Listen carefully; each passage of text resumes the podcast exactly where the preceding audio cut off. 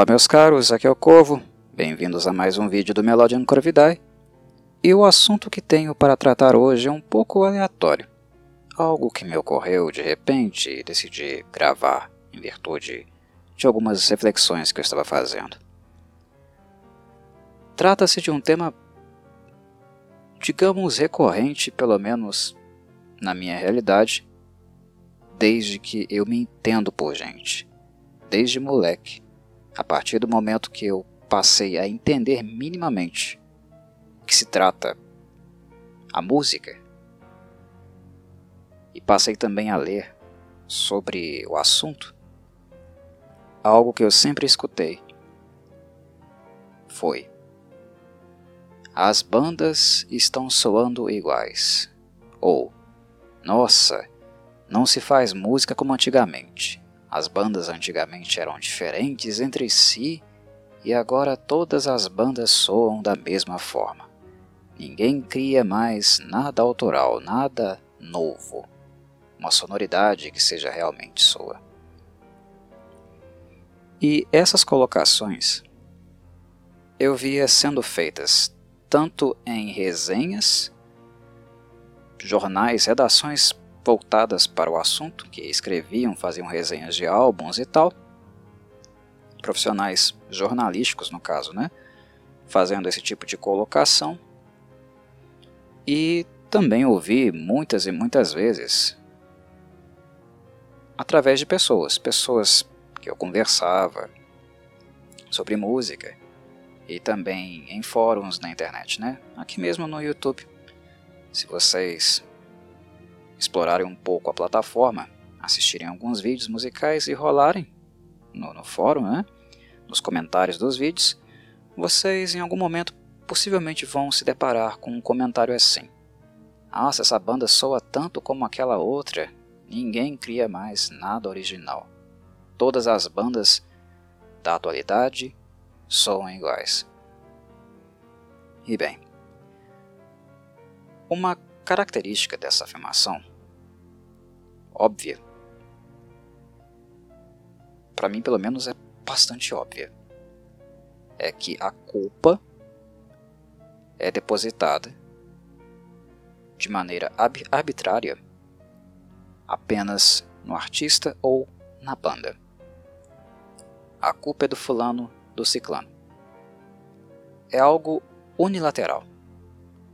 Quem é culpado de soar igual entre aspas, né, o igual entre aspas, é o artista ou a banda. Eles estão copiando as suas influências, não conseguem criar um som igual. Esse é o elemento de. Uh, o elemento que é repetitivo, é o que repete, é o elemento de encontro entre todos os portais, comentários que nós encontramos que tem esse tipo de pontuação.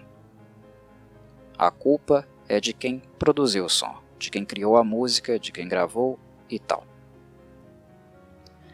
E será que é isso mesmo? Será que nós podemos culpabilizar apenas o artista ou artistas envolvidos? Na minha avaliação, não. Eu acho que esse é um tema que é muito debatido há décadas e décadas, muito antes de você ou eu nascermos, mas que as pessoas raramente colocam a questão em análise. Analisam mesmo os pormenores do que isso realmente envolve. Dizer que é apenas um músico ou banda é muito cômodo, porque aí você não precisa se aprofundar um pouco mais de maneira integral em outros elementos, outros atores e responsáveis da indústria musical que possivelmente também têm responsabilidade nesse suposto fenômeno de bandas soando iguais e toda a música ser parecida uma com a outra. Há mais coisas envolvidas aqui, meus caros. Eu acho que esse papo não começa, não tem origem uh, no nascimento da era digital. Mas eu penso que a era digital também teve um certo papel na forma como nós ouvimos música, do jeito que ela é processada. Como eu falei, não é origem do fenômeno, mas tem uma certa participação, talvez uh, no aspecto de aumentar a dimensão do problema.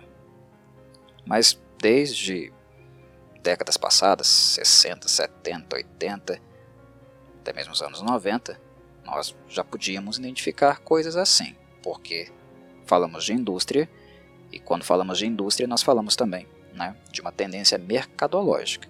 Então, muitas gravadoras influenciavam bandas, na verdade coagiam bandas né, ou artistas a soarem de determinada maneira, porque aquela era a trend do momento, ou um artista ou tendência estava em voga. Eles queriam vender, produzir um produto atrativo para aquela moda onda, né?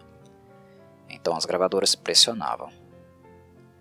Mas para alguns segmentos da música, alguns gêneros musicais, mesmo depois que as trends, as modinhas deixaram de existir e os estilos foram considerados não mais relevantes para a indústria musical, foram descanteados, no rock, no metal, a gente vê muitos gêneros nesse sentido, perdendo o status, né?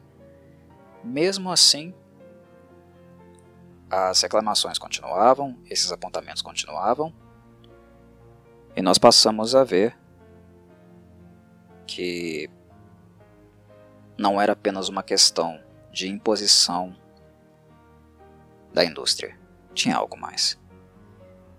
E eu vejo que a tecnologia em certo aspecto, tem papel nisso.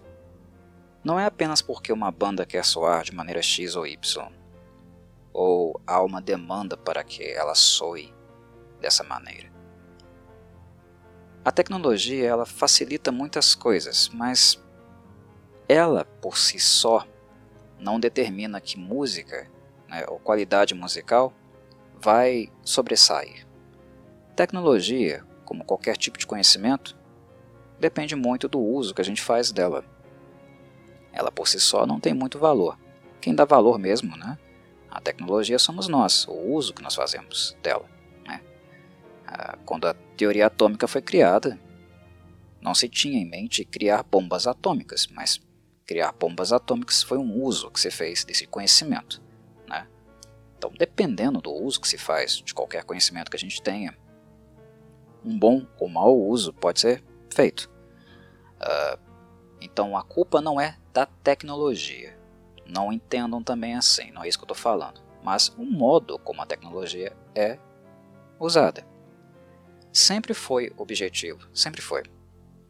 Para músicos, uh, produtores, né, engenheiros de som, uh, luthiers, sempre foi um objetivo, um norte criarmos instrumentos melhores, né, tecnologias melhores para produzir música, sons, uh, técnicas para desenvolver também habilidades pessoais, individuais de um instrumentista. Sempre foi desejável assumir um nível de qualidade alto, né? Visava-se isso. Nós chegamos na perfeição? Não mas se hoje nós tomarmos como análise toda a tecnologia disponível e o que nós tínhamos uh, quando a música né, passou a ser tocada nas rádios, né, comunicada para as massas, né, lá longe, né, na época em que os rádios ainda eram, eram aqueles caixotões de madeira, mudou-se muita coisa, né? É um mundo completamente diferente quando a gente pensa em música e também em meios de produzir essa música e divulgar essa música. E muita coisa foi evolução. Ajudou. Né? Esse sempre foi o sonho: lapidar, atingir um nível de qualidade ideal que nós temos hoje. Não é perfeito ainda, mas continuamos pensando com esse norte: melhorar. Mas tem um fenômeno engraçado, eu acho que um fenômeno que é válido refletir sobre, que é o fato de, na medida do ponto onde nós fomos conseguindo construir tecnologias que nos ajudassem a produzir música, a dar qualidade musical sonora para as nossas produções, seja em CDs mesmo, né, ou DVDs, Blu-rays, né, agora os filmes estão saindo em uh, uma qualidade absurda, né, 4K, 8K, isso envolve melhoramento não apenas de vídeo, mas também de áudio. A tecnologia continua seguindo. Na medida do ponto que nós atingimos um certo patamar, um tipo de tecnologia, passou a ser comum também que vários produtores uh, passassem a trabalhar com aquela tecnologia. Se eu tenho Pro Tools, né, se eu tenho alguns apps, alguns patches, alguns efeitos, né, alguns uh, algumas mesas de som, por exemplo. Um produtor, para trabalhar, ele quer o melhor. E os principais produtores do mundo, as principais gravadoras do mundo, passaram a trabalhar com o melhor. A, a Corvo, mas no passado também era assim. Também era, né? mas eu imagino que devido às limitações de tecnologia, nem todas as gravadoras tinham o que era de melhor. Porque também as gravadoras eram, em termos de números, existiam muito mais gravadoras do que existe hoje. Porque a indústria da música praticamente faliu, né, no seu aspecto físico. A venda física de música ela não tem tanto dinheiro como tinha mais. E isso acabou matando as pequenas, porque as grandes tinham outras vias né, de, de conseguir lucro as grandes, né? A Warner, Sony, é, essas gravadoras grandes, né? Elas sobreviveram, mas aquelas que eram mais indies, né? Centenas, milhares delas desapareceram. E algo que havia que era inerente nesse cenário é que nem todo mundo trabalhava com a mesma aparelhagem. Né? Isso é um ponto. O segundo ponto é que, além da aparelhagem, também acabou ficando um pouco mais concorrido e até escasso, né? vagas para se trabalhar como produtor ou engenheiro musical. Então são duas coisas. Primeiro, o número de tecnologias distintas mudou. Passou a ser uma coisa mais uniforme e de primeiro mundo, né, high-tech, para as poucas gravadoras gigantescas, gigantescas né, multinacionais que nós temos. E segundo, que os produtores musicais, os engenheiros musicais que são contratados pelas bandas ou artistas, é um número baixo também, né? um grupinho seleto de pessoas. Um exemplo no metal é o Andy Snip. Eu gosto muito do do Andy Snip, eu acho ele extremamente competente. Ele produziu álbuns muito bons sonoramente falando. Mas o sucesso dele levou muitos músicos e bandas a trabalharem apenas com ele. E assim, a agenda do cara é gigante. E quando ele está produzindo música, todo produtor, todo engenheiro tem preferências. Não adianta falarem que não tem, porque tem sim. Produz música de um determinado modo. E quando várias bandas, mesmo bandas diferentes, com estilos diferentes, estão trabalhando com um produtor, um engenheiro, ele tende a ter um modus operandi. E com aquela máquina, com aquela mesa de som, com Pro Tools, uh, com os apps, efeitos e tal, todos iguaizinhos, né? tudo uniforme. É o que há de melhor. Então, esse é um ponto que nos faz pensar, por exemplo, nesse efeito de homogeneia. Né? Várias bandas que anteriormente trabalhavam com produtores diferentes, agora todas trabalhando com um produtor só. E com um tipo de aparelhagem só, usando Pro Tools eh, e a tecnologia do momento que é a melhor. Então há uma certa tendência de homogeneizar. É evidente, né? Repito, eu não estou falando mal do Andy Snip. Eu gosto do trabalho dele, é competente, produz álbuns muito bons. Eu poderia citar outros produtores. Estou citando o Andy porque ele é muito famoso, né? muito reconhecido. E tem trabalhos muito bons. Mas aí nós vemos né, uma certa mudança de cenário que é, eu diria, drástica, né, se comparado ao que nós tínhamos quando a indústria ainda era gigantesca, né, era um polo de trabalho muito maior, né, onde rolava muito mais dinheiro, contratava-se mais pessoas, existiam mais profissionais e também uma certa variedade mesmo de uh, padrões de produção, tecnologia, esse tipo de coisa. Quando a música saiu do formato analógico para o formato digital, é, não tem como a gente chegar aqui e dizer, nossa, a música analógica era melhor do que a digital. Complicado, pessoal, tá? Eu entendo que existam preferências uh, pelo formato analógico. Eu mesmo gosto muito do formato analógico. Mas falar que a qualidade de som é melhor que a digital hum, é meio complicado. É bem complicado. Do ponto de vista, claro, né, da discussão aqui, técnica. Do ponto de vista técnico, a discussão é complicado dizer isso. Nós podemos ter nossas, preferências, mas não podemos ser surdos, né? Não deixar que a nossa avaliação influencie nesse julgamento. O formato da música digital é superior ao analógico. Mas é interessante como algumas bandas, né, aqui e acolá, tem essa postura old school também. Né? Vou ali, vou entrar no estúdio e vou trabalhar no formato analógico. Para talvez tentar né, uh, resgatar aquele tipo de sonoridade de um álbum clássico, passado, que ficou lá atrás, né? soar daquela maneira, resgatar aquilo.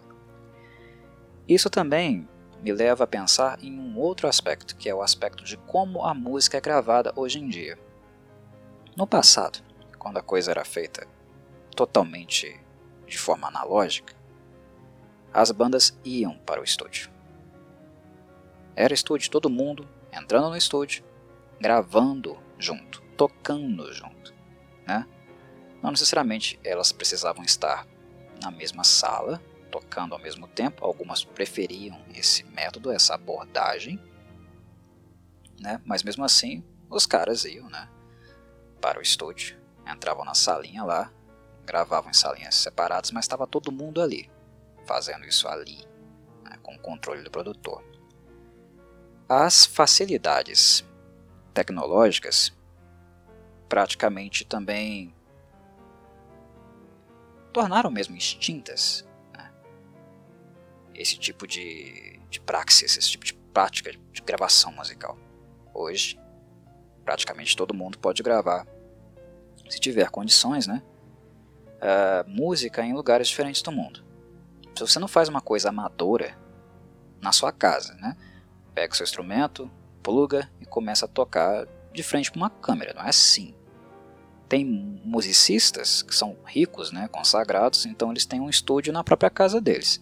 Mas o que se faz, na maior parte do tempo, é ir procurar um estúdio profissional adequado, com aparelhagem adequada, lá onde o sujeito mora.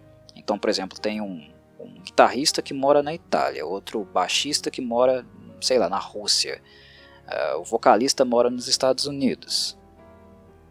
Os caras não precisam sair de onde eles estão, viajar todos para um lugar só e gravar.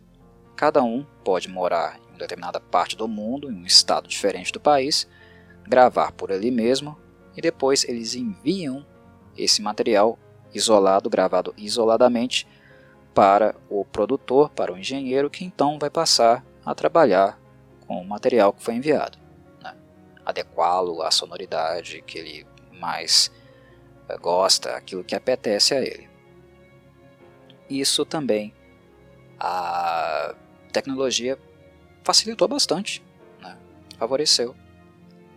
mas é um outro elemento que distancia daquela uh, vibe orgânica, né? daquela organização de pessoas produzindo, criando ao vivo, juntas no mesmo lugar, né? ouvindo uns aos outros.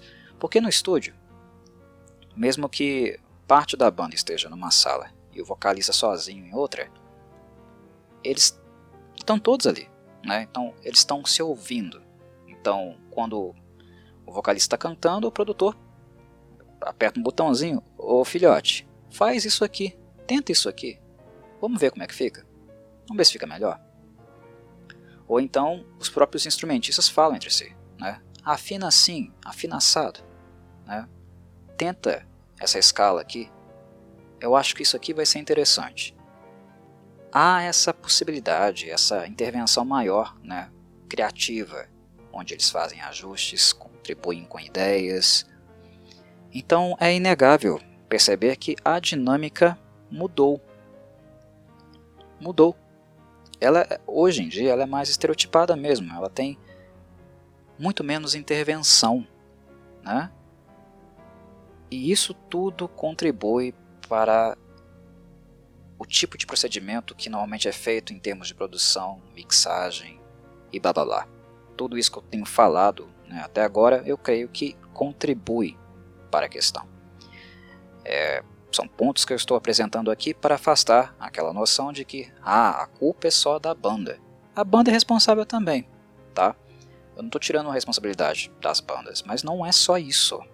É um preconceito muito comum, mas não é só isso.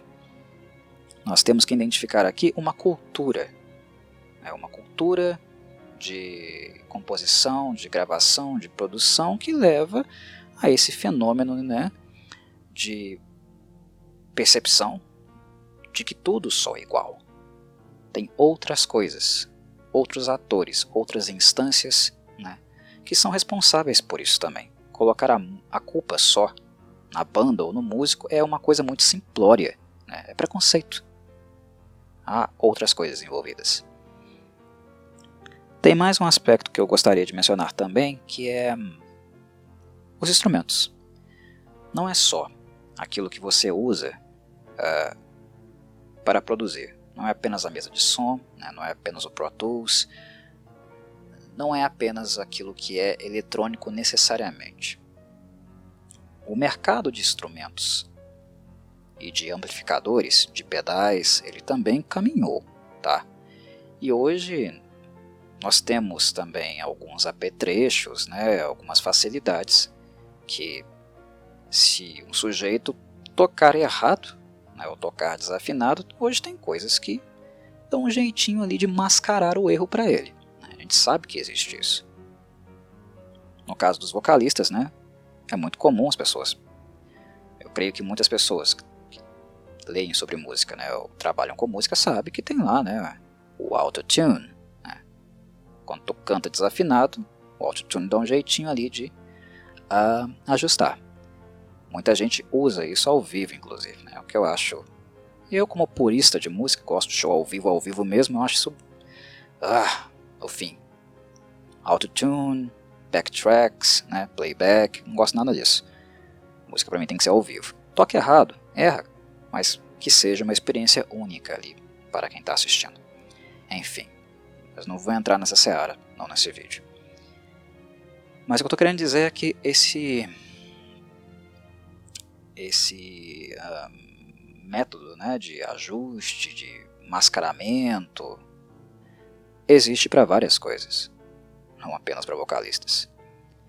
E tem o ponto também da tecnologia ter avançado muito para instrumentos, a forma como eles são confeccionados, e principalmente na parte eletrônica, né? amps, pedais. Né? Tem aquilo que é top, né? que é high-tech também, nesse departamento. E quem é consagrado, quem é músico de primeira linha, primeira prateleira do mercado, em termos de popularidade, né? em termos econômicos, também trabalha com os melhores instrumentos. E uma coisa que alguns músicos mencionam também é isso quase todo mundo usa o mesmo baixo, a mesma guitarra, os mesmos pedais, os mesmos, mesmos amplificadores. Há uma tendência porque as pessoas querem o melhor. Entendem? Há uma coisa que eu sou bastante crítico, por exemplo, no mercado de amps e de instrumentos, principalmente de instrumentos, que são aqueles instrumentos custom, né? Uh, guitarristas, baixistas, bateristas têm o seu kit, né, o seu instrumento, uh, confeccionado para eles, segundo as espe especificações deles. E uma coisa que se nota é que as diferenças entre os modelos top da empresa, né, de uma Gibson, de uma Fender, Ibanez, né, Music Man, enfim, né, os instrumentos tops, uh, eles não têm muita diferença com as guitarras customizadas, né, para os artistas, é, os modelos de assinatura, que são realmente muito grandes. Não são grandes diferenças. É uma coisinha aqui e acolá. Isso falando, claro, dos instrumentos mais caros, né, das empresas, os melhores. Não há tanta diferença assim. No passado tinha. No passado nós não tínhamos tantos modelos de assinatura, não era uma cultura tão comum assim, mas os próprios músicos às vezes faziam modificações para conseguir aquele instrumento que eles desejavam, tá? E era uma coisa meio de experimentação mesmo. Era, não tinha algo tão certo assim, não, isso aqui é melhor, isso aqui também é. Não havia essa facilidade.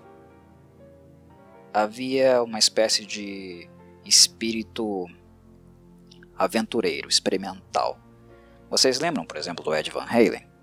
A Frankenstein, a guitarra dele, aquilo ali é um, tem o nome de Frankenstein porque ele misturou um monte de coisa mesmo. Ele foi procurando né, um, uma organização, né, uma, uma montagem de guitarra que o apetecesse, resultasse naquele som absurdo que ele apresentou no primeiro álbum da banda, no primeiro álbum do Van Halen. Era uma coisa bem experimental. E por que, que eu sou crítico hoje em dia? Porque para mim, instrumento de assinatura, um custom, né? um instrumento customizado, baixo, bateria, guitarra, tem que justificar o seu nome. E eu não vejo tanta diferença assim para que realmente seja algo justificado. Né? No âmbito dos pedais, também a minha crítica se mantém. Eu não vejo tanta diferença assim para você justificar, né, chamar um instrumento de customizado. Tem que ser customizado mesmo, muito customizado. Tem que ter diferença, tem que dar diferença na sonoridade. Né? Mas alguém vai dizer, ah, Corvo, mas tem instrumento aí que é muito diferente mesmo. Tem, tem, tem sim. Eu não estou falando que não existe. Ou que todos né, são, as diferenças sejam muito pequenas. Não, tem instrumento que é realmente único devido à customização mesmo que se faz. Mas tem muito artista aí com modelo customizado, né? muito artista, dezenas deles, que a diferença assim não é tão grande não, tá? Se você pegar um outro modelo da empresa que eles têm contrato e testá-los, não é tão diferente assim não. Ah, mas existem realmente guitarras, baixos, baterias, né? Tem lá o seu chá aquilo que torna esses instrumentos únicos. E é claro que isso vai afetar a sonoridade também. Mas quando eu penso em instrumento customizado, eu penso, por exemplo, na Sky Guitar do Uli John Roth. Aquilo ali nada no mundo soa igual aquele negócio ali. É único mesmo, tá? Esse é um, um, um exemplo extremo. A Sky Guitar eu tenho uh, algumas considerações boas e outras ruins sobre ela. Eu acho um instrumento fascinante por causa do, do grau experimental que aquela guitarra tem. A sonoridade eu tenho algumas, uh, algumas considerações em, em, relação ao som mais pesado, mas o Willie John Roth não queria um som tão encorpado assim quando produziu ela, né? queria um híbrido entre Fender e Les Paul. Mas enfim, a sonoridade que ele alcançou é diferente. Tem instrumentos assim ainda, tá? Produzidos assim ainda, mas eles são raros. Hoje em dia, nós temos dezenas, centenas de artistas com modelos customizados, com assinatura e contrato com as empresas. São centenas. No passado era mais raro. Era só alguns artistas realmente conseguiam esse tipo de contrato. Então, nós tínhamos também alguns instrumentos que eram muito diferentes, muito únicos em relação a, aos demais. Né? E isso, em termos de sonoridade, também acabava refletindo em algo diferente. Né? Em conclusão a tudo isso que eu falei, todas essas outras coisas, né, outras direções que eu sugeri, ao invés de culpabilizar apenas o artista, jogar a culpa só no artista ou na banda. Quer dizer então que não tem jeito da música não ser homogênea? Não. Isso está errado também, tá? Não é uma colocação assertiva de ser dita. Tem jeito sim. Porque mais do que nunca, mais do que nunca, nossa biblioteca de áudio, né, de efeitos, ela é gigantesca. Nunca, nunca, em nenhum outro momento da história da música, a tecnologia disponível foi tão diversa, inclusive para conseguir efeitos vintage, né, antigos, a ponto de nós nem precisarmos de fato gravar analogicamente para conseguir aquela sonoridade. Algumas bandas fizeram isso, né? É, optaram mesmo por fazer isso. E continuam optando, aqui e acolá. Só que como dá muito trabalho, elas não fazem isso em todo o álbum. Mas acho que nem é necessário gravar analogicamente mais para que o som pareça analógico. Né? Tal o grau de avanço, né, desenvolvimento tecnológico que a gente tem em termos de efeitos, né, que a gente tem realmente para trabalhar sonoramente, trabalhar mesmo de maneira artesanal uma sonoridade, nossa, as possibilidades são quase infinitas. Não está na tecnologia o problema. O problema é como ela é utilizada. E infelizmente a indústria é estereotipada. O problema está na indústria, é numa cultura da indústria. Né? As possibilidades são gigantescas, mas é como se os produtores, engenheiros, entrassem dentro daquela biblioteca gigantesca, né? imensa, de 2 km de, uh, de área, estantes cheias de livros de conhecimento, e eles fossem apenas para aquela estante X ou Y. Mexesse só com aquilo que está ali. Experimenta-se pouco arrisca-se pouco. Né? E a mesma coisa vale também para os músicos. Né? Tem muito músico que joga no seguro mesmo, não, não quer arriscar, né? não quer experimentar. Os mais jovens, né? aqueles que estão tentando um lugar ao sol, os iniciantes na indústria, é normal e compreensível entendermos que eles fazem isso, né? mas os consagrados, principalmente aqueles do mundo pop, eles convenhamos, eles podem experimentar mais, né? Porque o, o, o risco de uh, serem escorraçados por isso, né, rejeitados por isso, é bem menor. E caso exista, né, o prejuízo não vai ser tão grande assim. Então, meus caros, o problema não é tecnologia, né, é o que você faz com ela.